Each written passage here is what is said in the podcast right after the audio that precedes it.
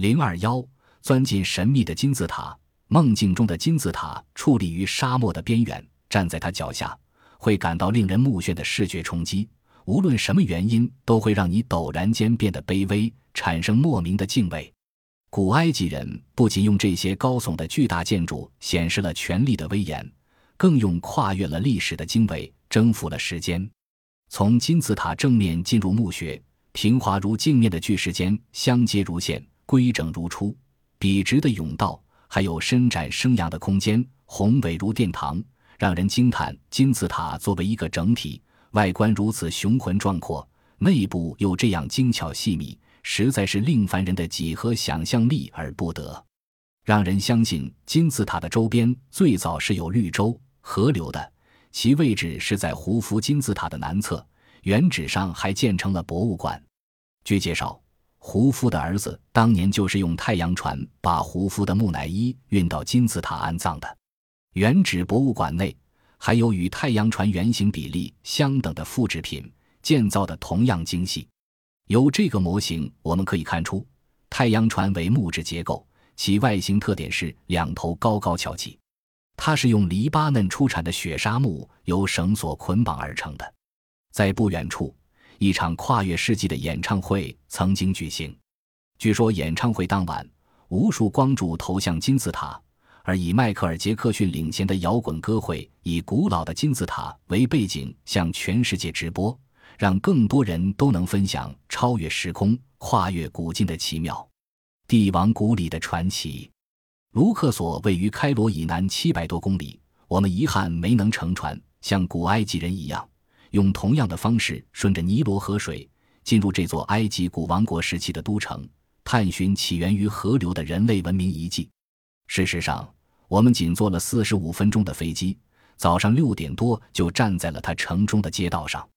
卢克索是公元前三千二百年（一公元前两千二百七十年）古埃及首都底比斯的一部分，当时正是古埃及最辉煌、最强盛的时期。据说那时卢克索人烟稠密，广厦万千，完全不似现在这般是座只有八万人的小城。在城里租一辆车很方便。我们决定先去尼罗河西岸的帝王谷。据说约有五百座古墓散布在卢克索地区，而仅在帝王谷就有六十四座。进入国王和王后墓分在的两个山谷，感觉柏油路在太阳的照射下显得黑亮。两旁都是晒得发白的沙土地，由于气候干燥炎热，地表风化，这里几乎寸草不生。而据说这恰好适宜在墓中安放木乃伊。在开放的陵墓中，我们重点看了帝王谷中最后被发现，也是唯一未被盗过的法老图坦卡蒙的墓穴。迄今为止，帝王谷中已有六十多个陵墓被发掘出来。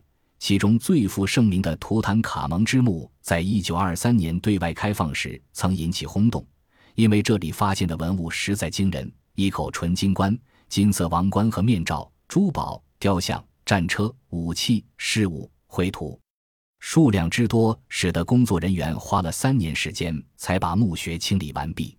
看到这位公元前一千三百五十二年去世时大概只有十八岁的年轻法老依然静静地躺在墓中的大理石棺里，大概没有人不会产生流光逆转、时空穿梭的感觉。卡纳克，人类想象的尽头。卡纳克神庙在卢克索城北，规模宏大，建于三千多年前的石器王朝，供奉的是太阳神阿蒙。在此后的一千三百多年里，不断增修扩建。这里最著名的是卡纳克石柱大厅，该大厅占地五千多平方米，厅内有直径四米的石柱一百三十四根，最高的石柱距地面二百八十三米，足有九层楼房的高度，柱顶的面积据说足可以站上一百人。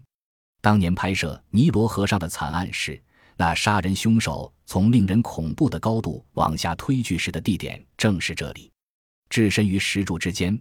看着自己的身躯在那些千年石柱上投下一道几乎看不到的小阴影，你真的不能不想起十九世纪法国著名学者商伯良的感叹：“人类所有的想象力在这里都会将死和失落。”本集播放完毕，感谢您的收听，喜欢请订阅加关注，主页有更多精彩内容。